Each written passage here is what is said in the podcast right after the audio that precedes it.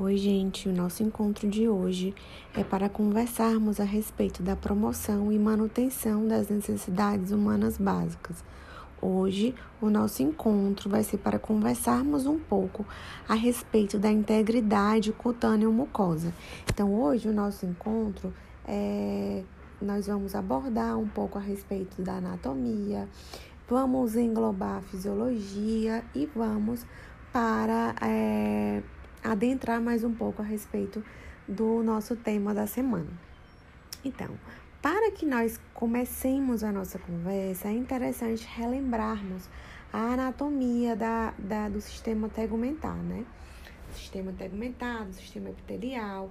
E é interessante que nós lembremos que a pele é o maior órgão do corpo humano, é responsável pela proteção, regulação da temperatura, sensibilidade do organismo e é dividida em três camadas: a epiderme, a derme e a hipoderme. E cada uma dessas camadas apresenta a sua função.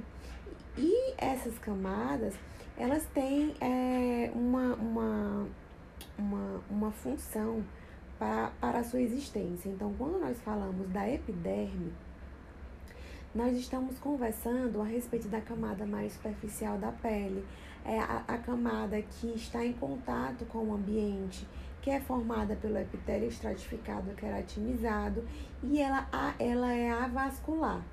A sua textura e espessura elas vão variando de acordo com as regiões do corpo, onde elas são mais finas na palma das mãos e nas plantas dos pés.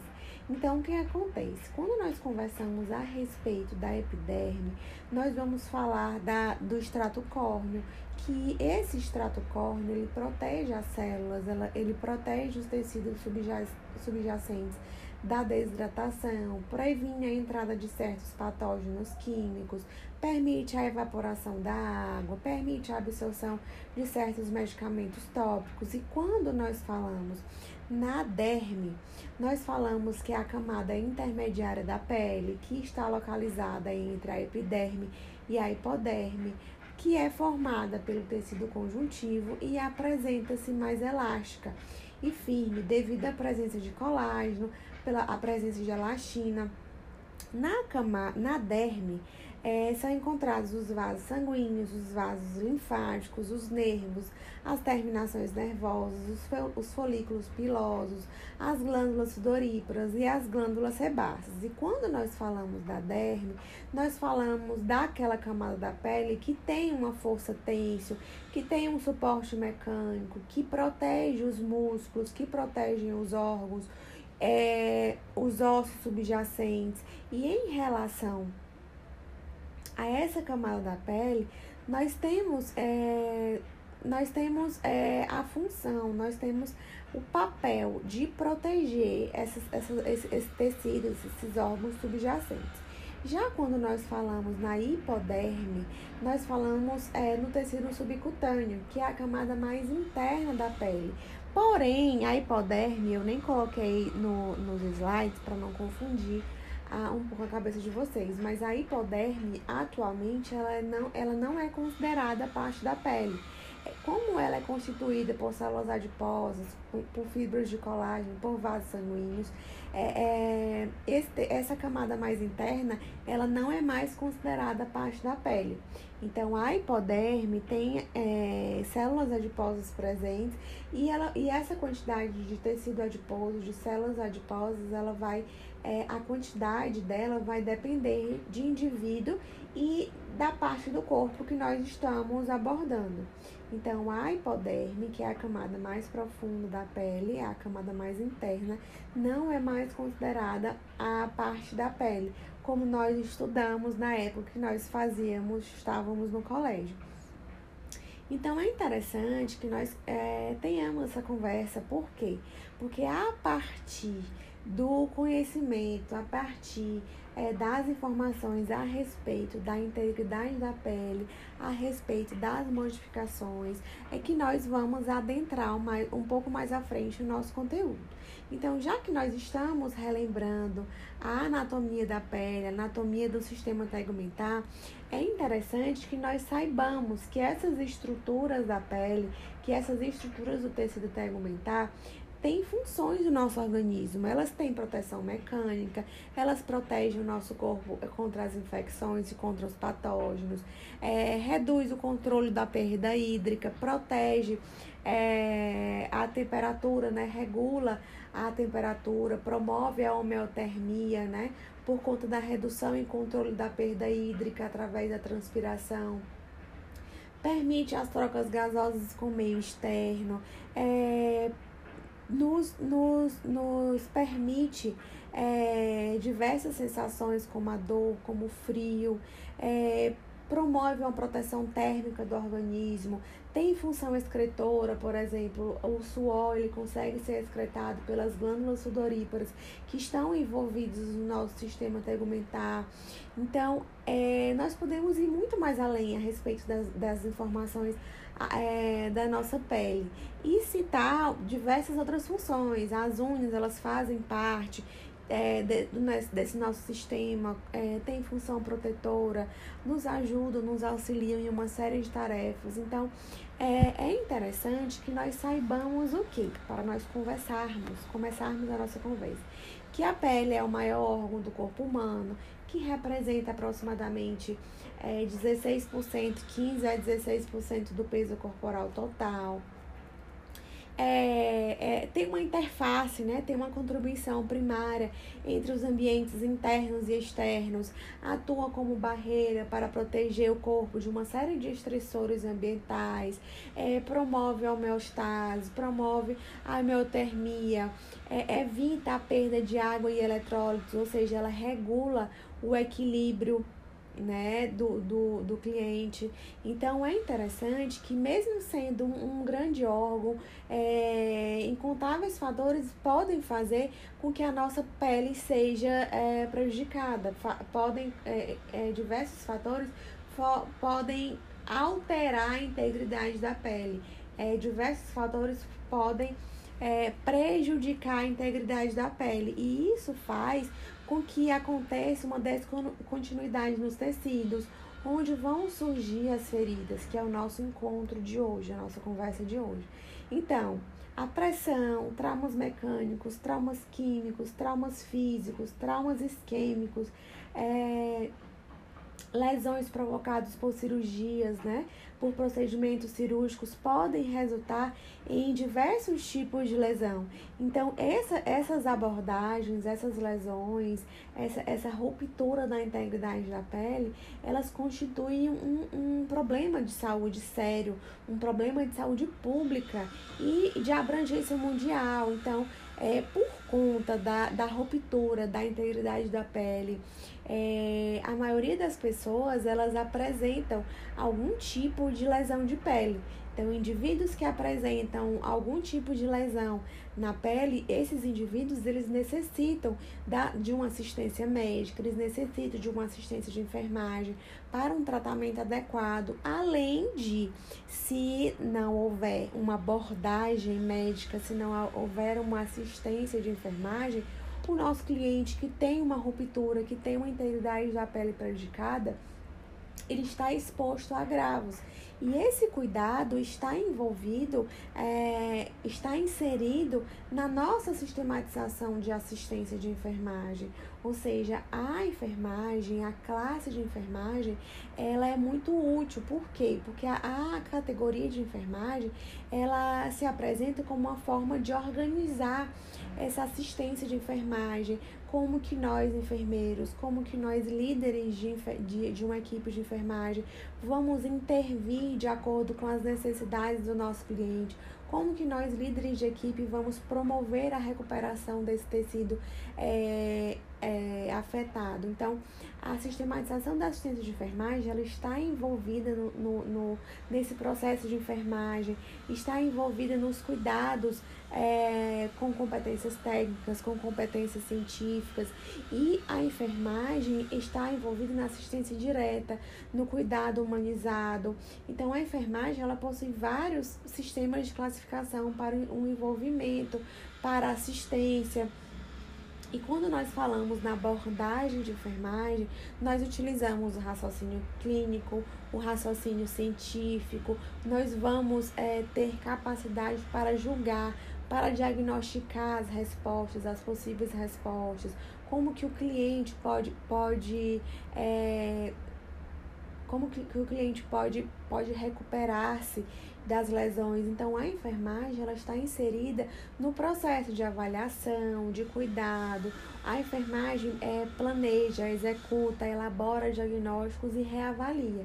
Então, nós, enquanto enfermeiros, vocês, enquanto futuros profissionais de enfermagem, é, têm a capacidade, vão desenvolver a capacidade em avaliar, em elencar os possíveis problemas, em elencar os problemas, em elaborar planos de cuidados e, posteriormente, avaliar se esses cuidados que foram prescritos e foram executados, se esses cuidados estão sendo úteis ao nosso cliente ou precisam ser modificados. Então, para nós conversarmos é, um pouco mais a respeito da integridade da pele, para nós conversarmos um pouco a respeito das feridas, das lesões, é interessante que nós tenhamos a ciência em relação às modificações da pele ocasionadas por traumas, por processos inflamatórios, por processos degenerativos, por processos circulatórios, por distúrbios no metabolismo ou por defeito de formação.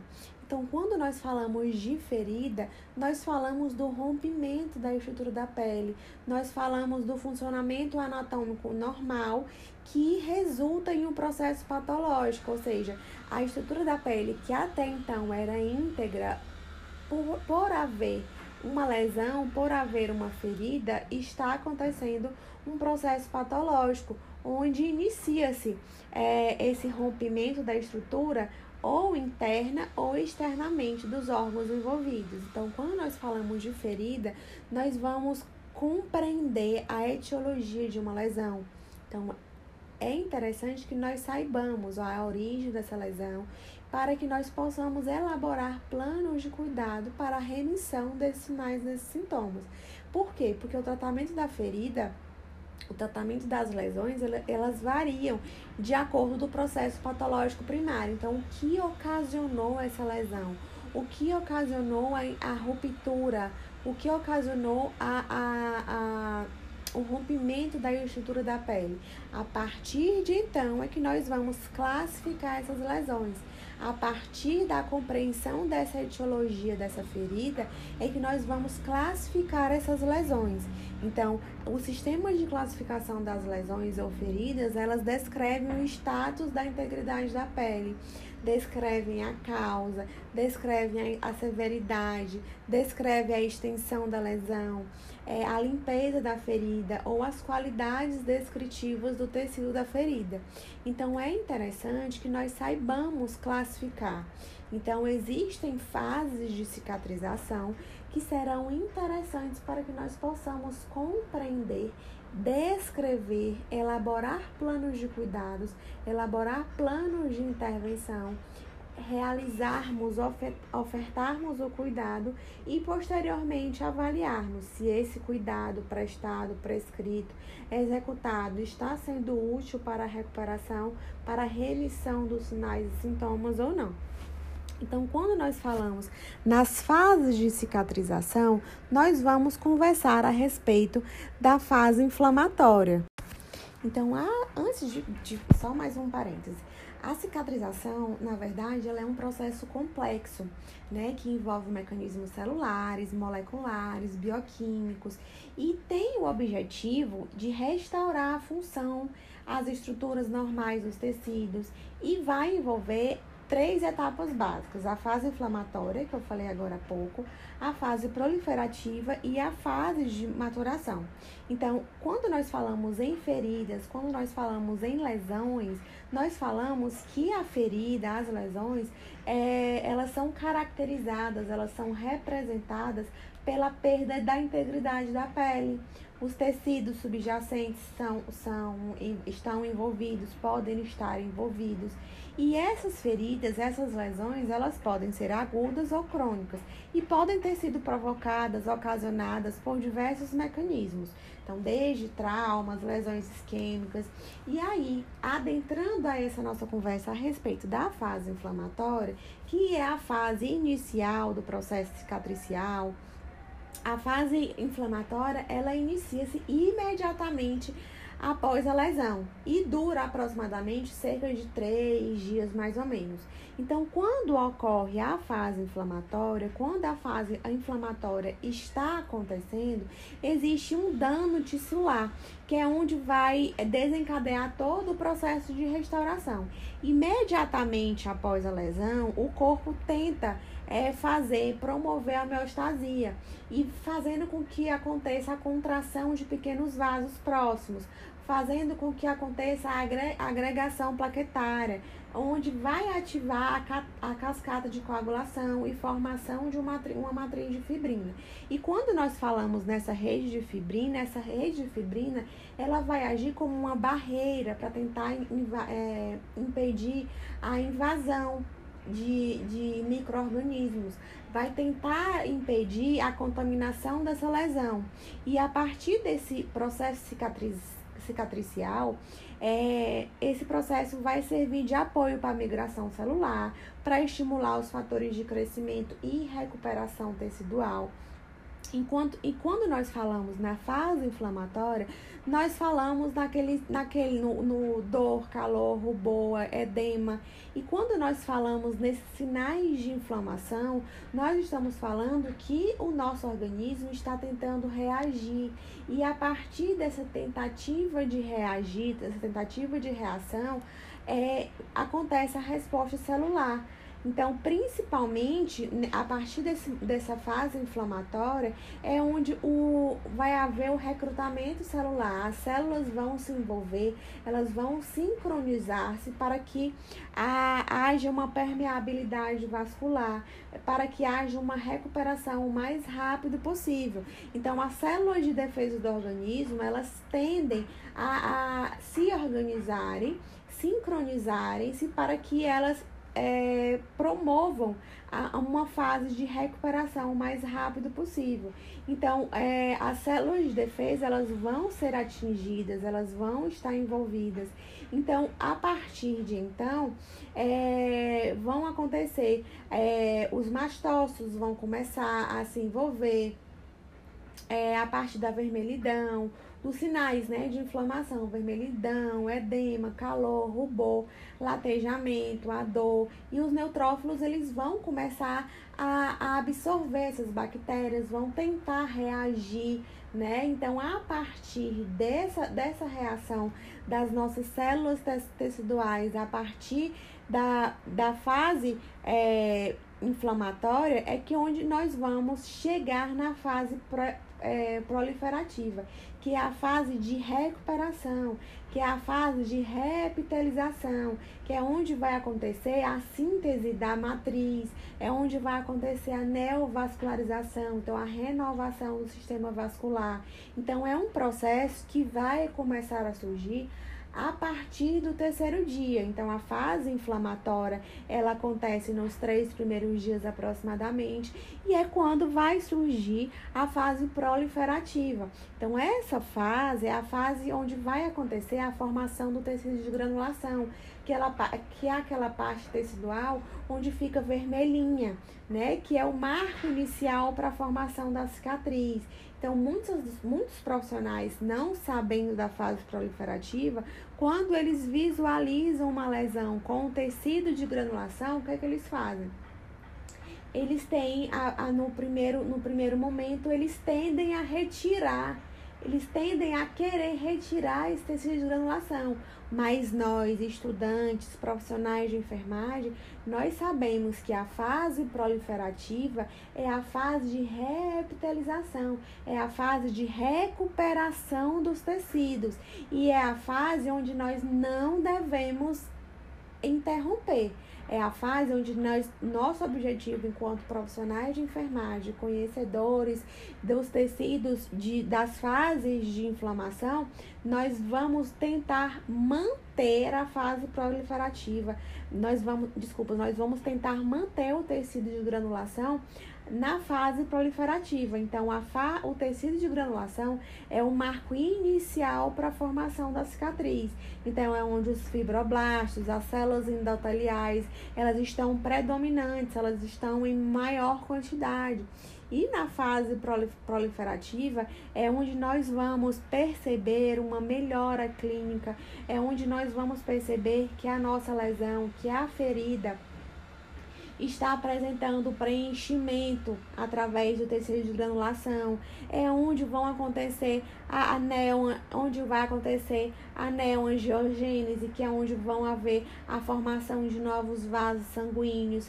Nessa fase da proliferação celular é onde vai haver uma demanda do suprimento sanguíneo. E se porventura algum profissional que não tenha o conhecimento da fase proliferativa, algum profissional que não tenha o conhecimento dessa formação desses novos vasos sanguíneos que vão contribuir para a recuperação do tecido, é, muitas das vezes ele pode provocar um, sangra, um sangramento. Então, essa resposta, essa neoangiogênese vai ser, vai ser de fundamental importância para a recuperação tecidual do nosso cliente. Então, essa resposta, né, essa formação de novos vasos, ela vai estimular, ela vai ser estimulada por diversos fatores. Então, de acordo com as alterações que o nosso cliente vai apresentar em decorrência do trauma, da lesão que foi provocada, é, pode é, é, prejudicar o, a restauração, a, a, o rejuvenescimento desse tecido. Então, quando nós falamos da angiogênese, quando nós falamos da neoangiogênese, nós vamos falar de novos vasos que vão estar no local. Por quê? Porque a partir do, da ruptura do tecido que aconteceu na fase inflamatória, quando nós chegamos na fase proliferativa, nós vamos falar do surgimento de novos vasos, nós vamos falar do surgimento de, de, de tecidos que vão vascularizar a, a, a lesão para que aconteça a, a uma nova circulação, para que aconteça a, o restabelecimento da função tecidual. Então, a nossa lesão, né, o que nós vamos chamar de nossa, porque é responsabilidade nossa, a partir da, da fase proliferativa, vai acontecer a contração da ferida. Então, a contração da ferida vai acontecer para que essas áreas lesionadas, elas, elas entrem no processo de cicatrização. E a partir da contração da ferida, vai acontecer a epitelização, é um, que é onde as células, a, as células epiteliais, elas vão migrar para as margens da lesão e vão restabelecer a integridade dessas lesões. Então, quando nós falamos em fase, em fase, é, é, quando nós falamos em fase proliferativa, é a fase onde o profissional que está diretamente envolvido nesse cuidado, né, nessa assistência, é onde a fase é a fase em que o profissional fica mais empolgado, porque a partir do momento em que nós estamos observando que existe tecido de granulação, nós estamos observando, nós estamos percebendo que está havendo uma, um restabelecimento da integridade da pele.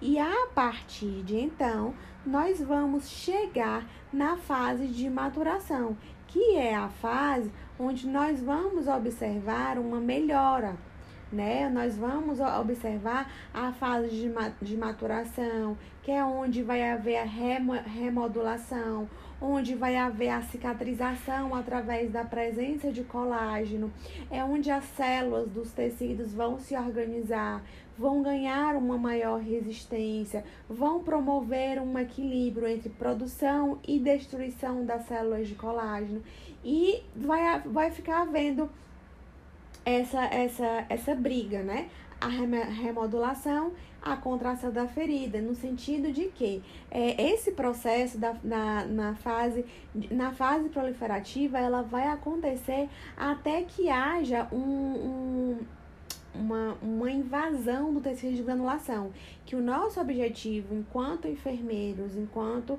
realizadores e responsáveis pela, pelos curativos, né, pela, pela, pela pela recuperação tecidual, o nosso objetivo maior é que as nossas lesões elas se apresentem com tecidos de granulação, que é o tecido avermelhado, que é o tecido saudável, que tem um aspecto úmido, que tem um aspecto brilhante, que é o aspecto composto pelos vasos sanguíneos neoformados, né?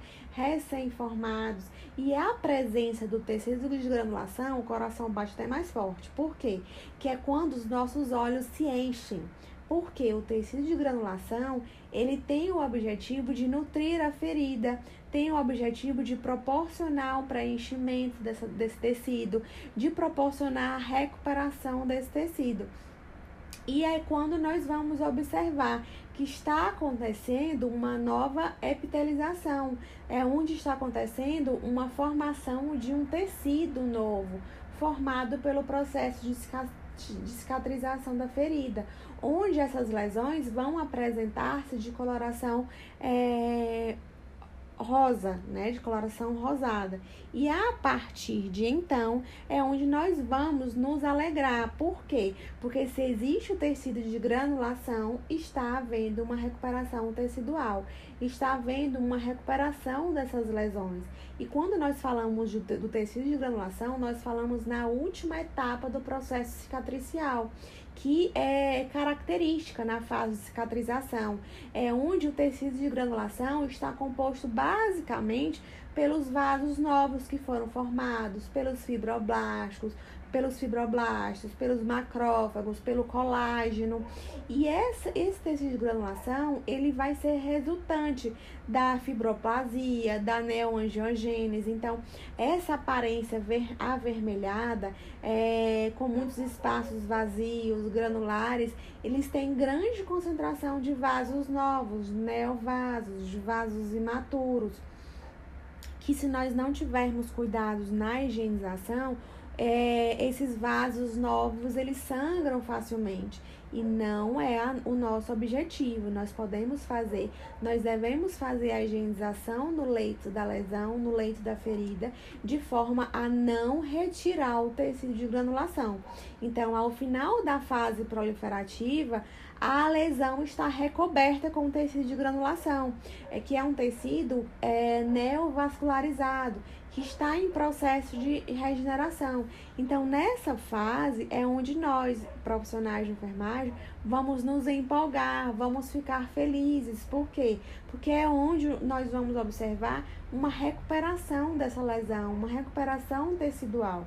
E quando nós observamos essa, essa neovascularização, a presença desses tecidos bem sensíveis, nós vamos ficar felizes e o nosso objetivo é, é promover a hidratação, a umidificação desse leito da ferida. Em contrapartida, no slide de número 9, nós vamos é, observar tecidos necrosados, tecidos é, que vão é, prejudicar a recuperação tecidual, que vão prejudicar a recuperação dos tecidos que, está, que até então estavam, que deveriam estar sendo é, deveriam estar sendo recuperados. Então, o tecido necrosado é um tecido macio, amarelado ou esbranquiçado, que tem um aspecto pegajoso aderido no leito da ferida.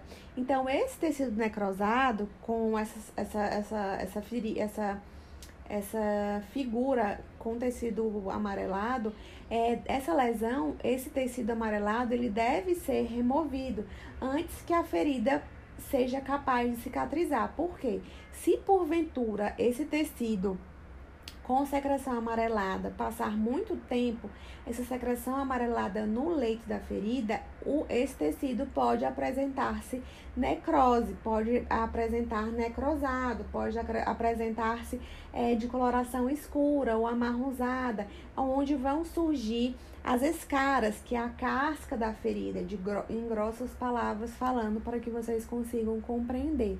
Então, quando nós falamos em integridade da pele, quando nós falamos em lesões, nós devemos saber qual foi a origem dessas lesões.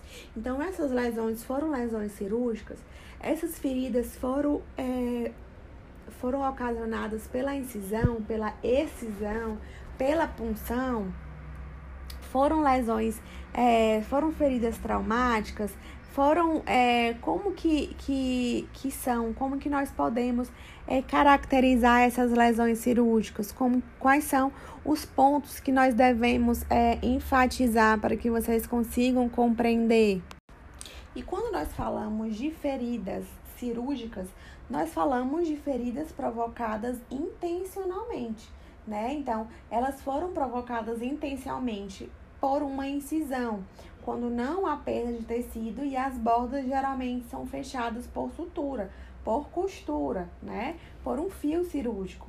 Quando nós falamos em excisão, nós falamos na remoção de uma área da pele, ou seja, uma área doadora de enxerto. Quando nós falamos em punção, nós falamos em procedimentos terapêuticos, ou seja, um cateterismo cardíaco, uma punção de sub, subclávia, uma retirada parcial de um tecido para, para uma biópsia.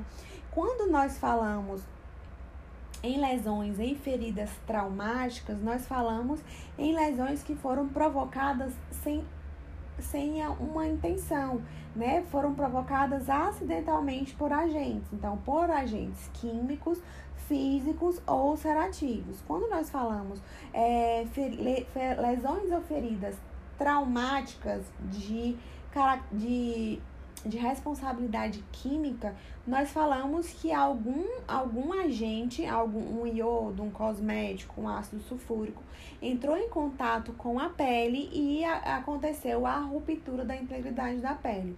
Quando nós falamos de lesões traumáticas físicas, nós falamos por conta da exposição de um tecido à, à exposição direta ao frio, ao calor, à radiação.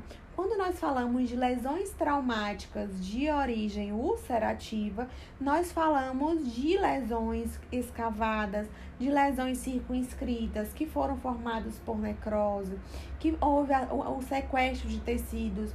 Então, essas lesões ulcerativas, elas foram resultado, essas lesões ulcerativas, elas foram resultadas por um trauma, por alguma doença, onde aconteceu o impedimento do suprimento sanguíneo. Ora, se vocês viram que na fase inflamatória houve o, o, rompimento, a ruptura dos vasos e que na fase proliferativa a, existe a formação de novos vasos, quando nós chegamos na classificação das lesões ou das feridas, nós vamos lembrar que na, na, nas lesões traumáticas de origem ulcerativa houve um impedimento no suprimento sanguíneo. Então, as lesões de pele, elas representam uma categoria de, de lesões que inclui as lesões por pressão, as lesões por estase venosa, lesões arteriais, lesões provocadas, ocasionadas pela, por complicações do diabetes. Então, existem causas traumáticas ou cirúrgicas, existem causas patológicas, é, existem causas é, iatrogênicas. Então, nós devemos saber a origem dessas lesões para que nós possamos classificar essas lesões. Então, todas essas informações, elas vão servir para classificarmos as lesões que nós, enquanto profissionais enfermeiros responsáveis pelo cuidado direto, para que nós possamos classificar. Então, as feridas, elas podem ser classificadas em feridas limpas e feridas contaminadas. As feridas limpas são aquelas que são produzidas é, com o objetivo voluntário, ou seja, é, foi realizada no, em ato cirúrgico, foi local, realizada em local passível de asepsia ideal e condições apropriadas, não contendo micro-organismos patogênicos. Então, são feridas que foram ocasionadas, que foram provocadas em condições assépticas, sem micro-organismos, em ambientes livres de micro-organismos. Já as feridas limpas contaminadas são feridas que, que foram ocasionadas em um tempo inferior a 6 horas entre o trauma e o atendimento, onde não houve uma contaminação significativa, ou seja, houve a ruptura da membrana, porém houve uma, uma intermediação, houve uma, um atendimento com tempo inferior a 6 horas e posteriormente houve a higienização. É, para que reduzissem a, as formas de contaminação. E existem as, as, as lesões, as feridas contaminadas e infectadas. As lesões ou feridas contaminadas são aquelas lesões ocorridas em um tempo superior a seis horas entre o trauma e o atendimento, que até então não tem sinal de infecção. Então, mas foram contaminados porque tiveram contato com micro, micro-organismos patogênicos e as feridas infectadas houve a proliferação de micro-organismos. Então, são, são feridas que é, foram expostas por um período maior que seis horas que houve a proliferação de micro-organismos, onde o processo infeccioso está instalado foi é, de início localizado, mas que sob determinadas condições ele, ele acabou atingindo é, os, os tecidos circunvizinhos. Então foram formando novos focos e acabou é, generalizando essa contaminação. Então, quando nós falamos em feridas com infectadas, nós falamos na presença de um agente infeccioso no local onde é, tem evidência in, intensa a reação inflamatória, onde tem destruição de tecidos com presença de pus, podendo ter presença de pus. Então, é interessante que nós saibamos classificar essas lesões para que nós possamos é, promover a recuperação tecidual. Então, quando nós classificamos essas lesões, nós devemos saber qual é o grau da abertura. Então, é uma lesão aberta, é uma lesão fechada. Quando nós falamos em lesões abertas, nós falamos lesões em que as bordas da pele estão afastadas. Quando nós falamos em bordas fechadas, são aquelas bordas em que as, a, as são aquelas lesões em que as bordas elas estão aproximadas, elas estão justapostas. Quando nós falamos no tempo de duração de uma lesão, nós falamos em lesões agudas, de tempo agudo e de tempo crônico. De tempo agudo são aquelas feridas é, recentes, de tempo crônico é aquelas, são aquelas feridas que têm um tempo de cicatrização maior que o esperado. Então, são lesões que, que não apresentam a fase de regeneração, ou seja, o tecido de granulação ele está demorando para surgir, está havendo um retardo na, na, na na, no, no, na, na fase de cicatrização. Então, quando nós falamos em feridas crônicas, é quando nós não estamos conseguindo é, atingir o tecido de granulação, é quando nós estamos, estamos é, tendo uma dificuldade na, na fase proliferativa. Então, é interessante que nós saibamos discernir, caracterizar essas lesões. E quando nós falamos na, nas lesões, nós vamos conversar a respeito dos tipos de cicatrização. Nós temos as lesões de, de cicatrização por primeira intenção, por segunda intenção, por terceira intenção. Quando nós falamos na cicatrização das lesões por primeira intenção, nós falamos nas lesões, nas feridas fechadas, que são fechadas é, cirurgicamente com, com aproximação das bordas, né, com requisitos de asepsia, com suturas de bordas, com, aproximada, com, aproxima, com aproximação das bordas, onde não há perda tecidual. Então, as bordas da pele, elas foram aproximadas, elas foram... É, é, elas foram justapostas e em torno de 4 a 10 dias acontece a reparação tecidual. Tem risco mínimo de infecção e a formação de tecido cicatricial é evidente, né? É esperado e acontece. Quando nós falamos em cicatrização por segunda intenção, são lesões que perderam o tecido, que as bordas elas ficam distantes então, a cicatrização nas lesões de segunda, a, a, a cicatrização nas lesões de segunda intenção, é, ela demora um pouco mais. Por quê? Porque o indivíduo teve perda tecidual. As bordas da pele, elas ficam mais distantes. E a cicatrização é um pouco mais lenta do que a de primeira intenção. Por quê? Porque a ferida ela é deixada aberta. Então, até que ela se torne preenchida pelo tecido cicatricial, até que ela tenha o surgimento de tecido granulação, pode durar dias, meses e tem uma chance de infecção maior. Por quê? Porque os tecidos vão estar expostos. Na lesão de terceira, na cicatrização por terceira intenção, nós vamos falar de feridas que foram corrigidas cirurgicamente.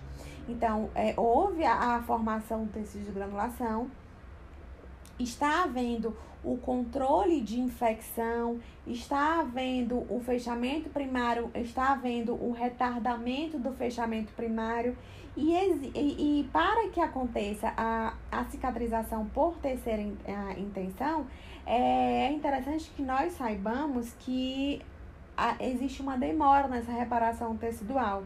E para que haja a recuperação por terceira intenção, para que haja a cicatrização por terceira intenção, é interessante que essas lesões apresentem melhora nos resultados funcionais, melhora no, no, na apresentação estética dessas bordas. E aqui no slide número 15, para que vocês consigam compreender um pouco mais, é, essa, essa, essa nesse quadrante inferior esquerdo é onde existe a aproximação das bordas através da sutura. É uma, uma, uma cicatrização por primeira intenção. Quando nós falamos nessa, nessa, nesse quadrante superior centralizado, nós falamos da, da cicatrização por segunda intenção, onde nós observamos as bordas um pouco mais distantes uma das outras, porém existe é, reparação tecidual, existe presença de tecido de granulação, porém, por essas lesões, essa, por essa cicatrização está acontecendo por segunda intenção, por ela demorar um pouco mais, existe a chance, o risco aumentado de infecção. Já na cicatrização por terceira intenção, nós estamos observando que existe uma distância aumentada de uma borda para outra. Existe é, uma, uma, uma, uma correção cirúrgica é, para formar após a formação de tecido granulação. Então existe um, um, uma recuperação retardada, uma recuperação demorada. Então, para que nós possamos é, chegar em uma, uma, um fechamento total, vai ser uma cicatrização bem mais demorada do que a cicatrização de primeira e segunda intenção. E quando nós falamos em lesão por fricção ou lesão por pressão, é interessante que nós tenhamos a consciência em relação aos tipos de ferida, quais, quais são os constituintes desse tecido. E quando nós falamos em lesão por fricção, lesão por pressão, nós falamos de lesões, feridas rasas, limitadas à derme e que tem como característica principal a presença de um retalho de pele em algum momento de sua evolução. Ou seja, é... quando nós falamos de retalho, nós falamos de, de uma retirada é um trauma que separa a epiderme da derme, ou seja, é uma ferida que tem uma, uma espessura parcial. Né? Então, quando nós falamos do retalho dermoepidérmico, é quando a derme e a derme permanecem unidas, porém existe um trauma que, que, é, que ocasiona a separação dessas estruturas. Então, é, essas lesões, elas podem ser provocadas, elas podem ser ocasionadas devido à força de cisalhamento, devido à força de atrito ou a um trauma, né? Sem ser um corte. Então, vamos pensar, a partir do momento que nós é, passamos muito tempo sentados, sem nos movimentarmos, sem promovermos a circulação em um determinado local, se, essa, se, se porventura passarmos horas prolongadas na mesma posição, vai pode vir a acontecer uma lesão por fricção. Então é interessante, por isso que é tão interessante, por isso que nos protocolos de humanização, no protocolo de assistência, é, é, os profissionais sempre fazem questão de de relatar a importância da mudança de decúbito em relação à, à hidratação da pele, em promoção da, da, da integridade da pele, justamente por conta disso. É, as lesões por fricção, as lesões por pressão, elas tem fatores intrínsecos e tem fatores extrínsecos. Então, quando nós falamos em fatores intrínsecos, nós falamos né, em extremos de idade, é, clientes com dificuldade em, em mobilizar-se, é, clientes com dificuldade em locomoção, clientes com desequilíbrio né? Clientes com nutrição é, desequilibrada, desajustada, inadequada, clientes que, que apresentam demência, ou seja, clientes que não têm a capacidade de discernimento, ah, tá apresentando uma dormência em um determinado local. Nós, que somos indivíduos sãos, quando apresentamos uma dormência por estarmos em um período prolongado na mesma posição, qual é o nosso, o, o nosso ato? É mudarmos de posição. Um indivíduo com de, demência, um, um, um indivíduo com dificuldades na fala, um, um indivíduo com dificuldades em deambular, em, em locomover-se sozinho, ele tem uma, uma predisposição maior a, a, esses fatores intrínsecos, né? É, esses fatores de risco pra, em, em apresentarem lesões por pressão ou lesão por fricção. É, clientes com alterações neuromusculares, com deficiência mental, com neuropatia, com pele seca, descamativa e frágil, é, clientes que apresentam equimose, que são aquelas lesões é, roxas na pele, né? Clientes que apresentam púrpura senil, clientes com problemas vasculares, cardíacos, pulmonares, deficiência visual e auditiva, incontinência ou continência, edema de membros, fraqueza muscular, hemiplegia e paraplegia, agitação, paralisia, paralisia unhas compridas. Então, qual, qualquer ação, né? Qualquer ação é, que possa vir a prejudicar a comunicação, elas podem estar inseridas nos fatores intrínsecos. Já os fatores extrínsecos é, são causas externas, ou seja, se o indivíduo faz uso de corticoides, esteroides sistêmicos ou tópicos, se o indivíduo faz uso de anticoagulantes, se o indivíduo faz, é, foi submetido a coletas de sangue, é, fa, faz uso de diversos tipos de medicamentos, né, que é a polifarmácia, se, se os indivíduos são dependentes é, em realizar, em executar as atividades de vida diária, que se os indivíduos fazem uso de órteses, é, se os indivíduos é, não têm cuidado em relação a vestir, retirar meias, é, remover fitas adesivas, transferências e quedas, próteses, contenções, produtos destinados à limpeza de pele, uso inadequado de barreiras de proteção. Esses são os fatores extrínsecos, são fatores externos. Né? Então é interessante que nós tenhamos essa, essa consciência, nós tenhamos esse cuidado. Parecem informações simples que muitas das vezes fazem diferença em uma assistência de enfermagem.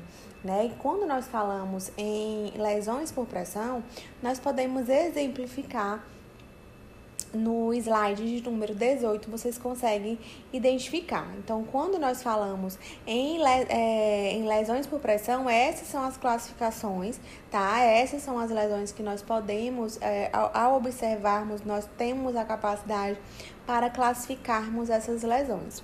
É, e essas lesões, elas existem para serem localizadas, para serem identificadas. Ou seja, eu, profissional enfermeira responsável pelo cliente X, se eu identifico uma lesão por pressão ou lesão por fricção no meu cliente, na minha avaliação, no meu exame físico, eu preciso registrar no prontuário a localização anatômica.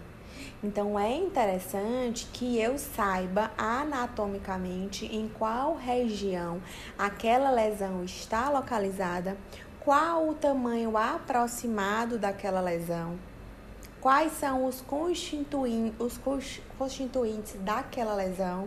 É uma ferida aberta, é uma, é uma ferida por cisalhamento, por fricção, tem tecido de granulação, tem sangramento, teve ruptura de membrana, eu preciso classificar. Eu preciso, a princípio, localizar essa lesão e, posteriormente, eu preciso dizer, caracterizar essa, essa lesão. Então, para começarmos a conversa, em, em formas de registro, nós precisamos identificar a localização. Ponto. Qual foi a localização anatômica da lesão? Qual é o segundo passo? Para que vocês não esqueçam. Nós vamos realizar a avaliação dessa lesão. Então, nós precisamos saber qual é a idade do cliente, qual é, como está o estado nutricional desse cliente, como que está essa lesão, é uma lesão ocasionada por quê? Qual é a história clínica desse cliente? Qual é o histórico dessa lesão? Esse meu cliente apresenta alguma comorbidade associada?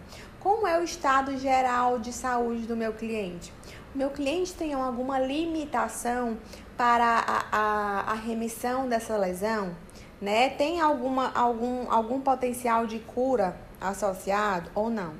vou localizar, vou determinar a localização anatômica e vou, se possível, é registrar a duração, a duração da lesão por fricção tá bom?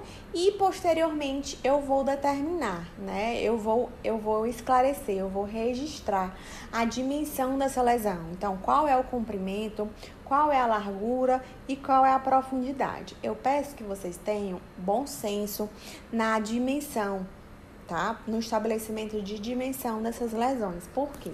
É interessante, é claro que é, é, é cada vez mais difícil que nós tenhamos uma fita métrica, para mensurar a extensão, a profundidade dessa lesão. Então, eu peço que nós desenvolvamos o bom senso para o julgamento da dimensão dessas lesões. Então, é uma lesão de aproximadamente 2 centímetros. É uma lesão de aproximadamente 5 centímetros. Por quê? Posteriormente, um outro profissional ou você mesmo vai reavaliar esse cliente.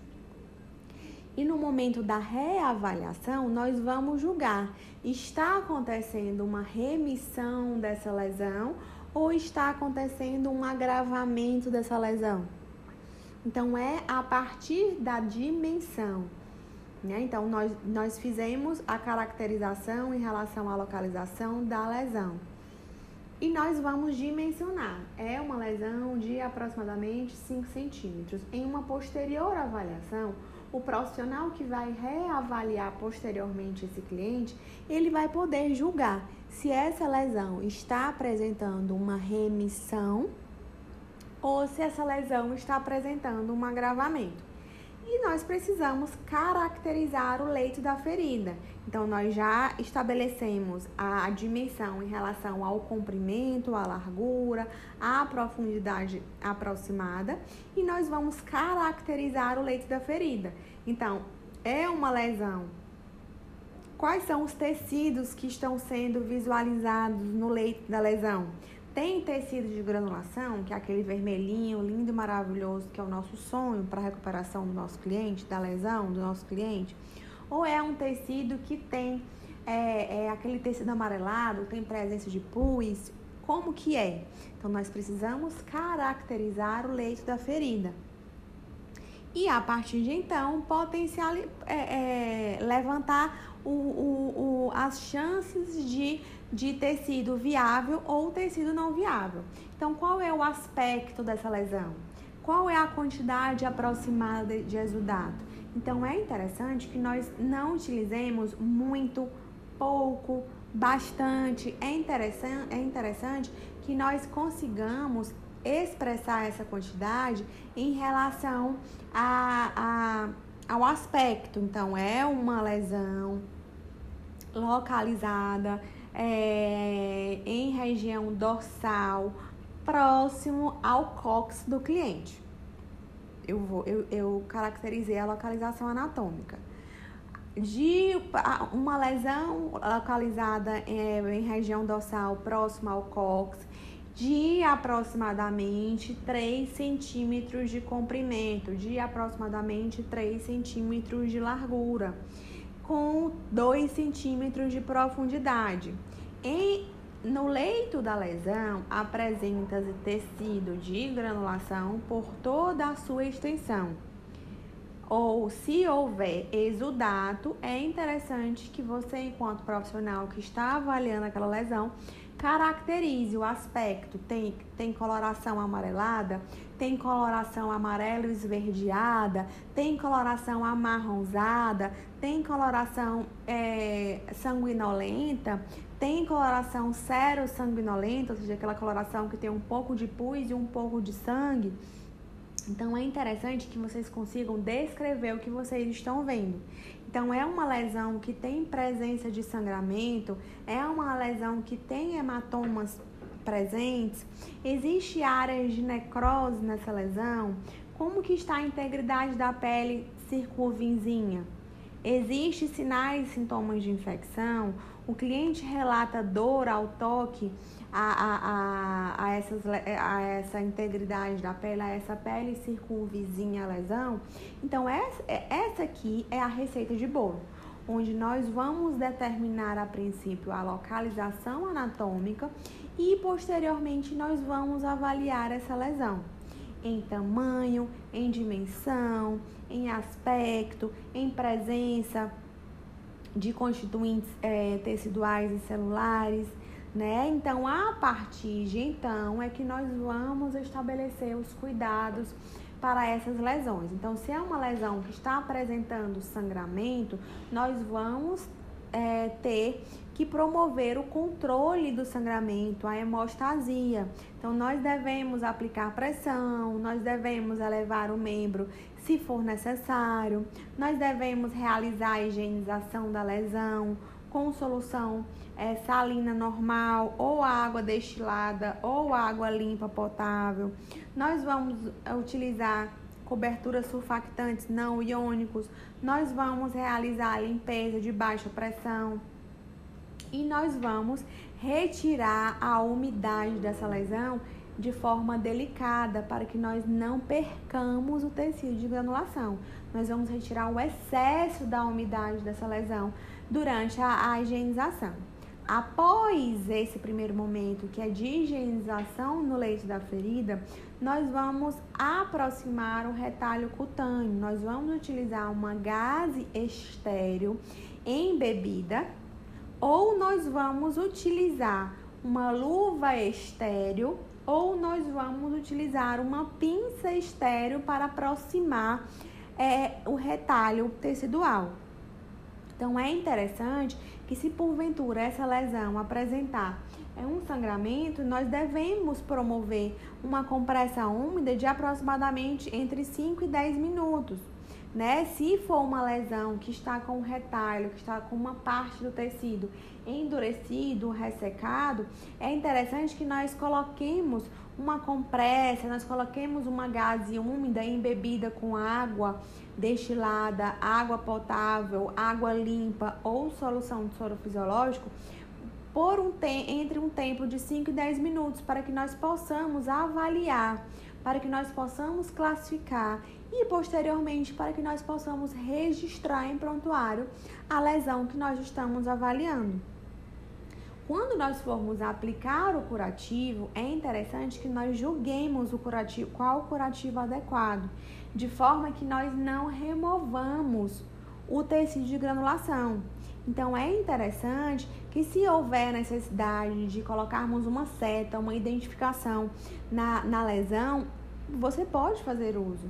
No, na cobertura da lesão, é interessante você identificar qual foi a cobertura que foi utilizada e qual é o período que deve ser trocado, qual é o período que essa lesão deve ser reavaliada, qual é o período para remoção desse curativo. Por quê? Porque se não houver um período para que é, o curativo haja na lesão, essa lesão pode ter um retardamento na sua recuperação. Então é interessante que haja uma conversa, uma comunicação entre você que está na assistência direta e o próximo profissional que vai, vai, vai assumir essa assistência. Então é interessante que todas as informações que vocês coletarem, que vocês observarem, todos os cuidados que vocês prestarem, é interessante que vocês registrem em prontuário e coloquem na fixação do curativo, tá bom? Então, se houver uma lesão por fricção, existem cuidados que devem ser realizados, existem, existem coberturas que devem ser utilizadas. Então, uma lesão por fricção é interessante retornar o retalho da pele. Então, como que nós vamos retornar o retalho da pele? Nós podemos utilizar uma gase estéreo nós podemos utilizar uma pinça estéreo, nós podemos utilizar luva estéreo para o manuseio da, da área lesionada. Então, se necessário, nós vamos aplicar um curativo sobre essa lesão, sempre informando qual é o sentido desse retalho. Então, qualquer curativo sobre esse retalho, ele deve ser removido na mesma direção. Então, se você, enquanto profissional, achar melhor colocar uma seta para que o próximo profissional tenha um norteamento em relação ao cuidado e manutenção e remoção desse curativo, contanto que não haja a perda tecidual total, é válido. Então, existem curativos que devem ser utilizados. É interessante que sejam utilizados curativos com ácidos graxos essenciais, que é o AGE, o óleo de girassol. Por quê? Porque essas coberturas elas vão tentar manter a umidade no leite da lesão e reparação tecidual provavelmente vai acontecer. Então, o tecido de granulação vai, vai manter-se no leite da lesão e o indivíduo não vai ter a perda da pele, ele consegue hidratar a pele. Já uma lesão com perda parcial do retalho da pele, é interessante que seja colocado uma gase envolvida com ácido graxo essencial, um hidrogel, alginato de cálcio. Você, enquanto cuidador, profissional enfermeiro, é que vai julgar qual é o curativo, qual é a placa que vai ser utilizada. Quando existir uma perda total do retalho da pele, é interessante que seja utilizado é, uma cobertura com AGE e você vai julgar se vai ser utilizado hidrogel, se vai ser utilizado alginato, se vai, vai qual, qual é a cobertura secundária ou terciária que vai ser utilizada, tá bom? Nas lesões ulcerativas, nós devemos saber qual é a origem. É, origem, é de origem arterial, é de origem venosa ou é de origem neuropática? Para que nós possamos identificar as lesões ulcerativas de origem venosa, geralmente essas lesões de origem venosa elas são localizadas acima do, mal, do maléolo. São de bordas irregulares, geralmente tem odor fétil é fétido, é, são edemas do tipo de, de pitching, é, tem dor à noite, tem, tem câimbras associadas, existem a hiperpigmentação, o endurecimento do tecido e quando o cliente é, fica em posição ortostática, ele relata sensação de peso, sensação de cansaço, sensação de dormência e quando caminha, né, quando ele deambula, ele relata um, um prurido, um formigamento, uma coceira. E o tratamento para as lesões venosas são indicadas compressões e repouso. Quando nós falamos em lesões ulcerativas de origem arterial, nós falamos em lesões localizadas geralmente na parte lateral da canela, no, na parte é, antepé e nos dedos. São bordas bem delimitadas, ao contrário da, das, lesões, das lesões ulcerativas venosas. As lesões ulcerativas arteriais são de bordas, de bordas precisas, delimitadas, de fundo preto, sem edema normalmente. Muitas vezes essas lesões arteriais elas são mais dolorosas que as úlceras venosas. E essas lesões arteriais elas apresentam dor noturna, onde é, o cliente, quando ele movimenta o membro, é, ele tende a, a, a relatar melhora, principalmente quando ele coloca a perna é, para baixo.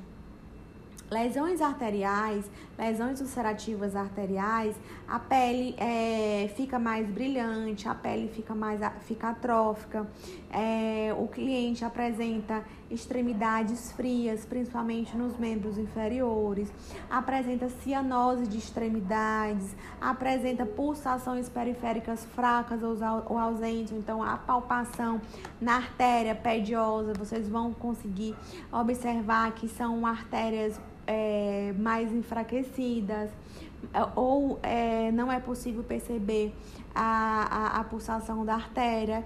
E o tratamento é, é, são, estão contraindicadas a compressão. Então é interessante que o profissional enfermeiro tenha um estreitamento da relação com os profissionais médicos, o, os estomaterapeutas, os fisioterapeutas, por quê? Porque a, a eleição do cuidado, né, a, a prática do cuidado vai envolver uma assistência multiprofissional. Então é interessante que haja uma comunicação entre toda a equipe, para que toda a equipe tenha um cuidado em manuseio, para que toda a equipe tenha um cuidado em relação aos cuidados, em manutenção, para que o cliente apresente uma remissão dos sinais e sintomas desconfortáveis e não piore e não tenha um, um, um avanço dessas lesões. Então é interessante que a equipe de enfermagem esteja bem envolvida, esteja é, com laços estreitos em relação à equipe multiprofissional, porque quem vai ganhar com isso é o cliente que vai receber todo o cuidado é, planejado e executado.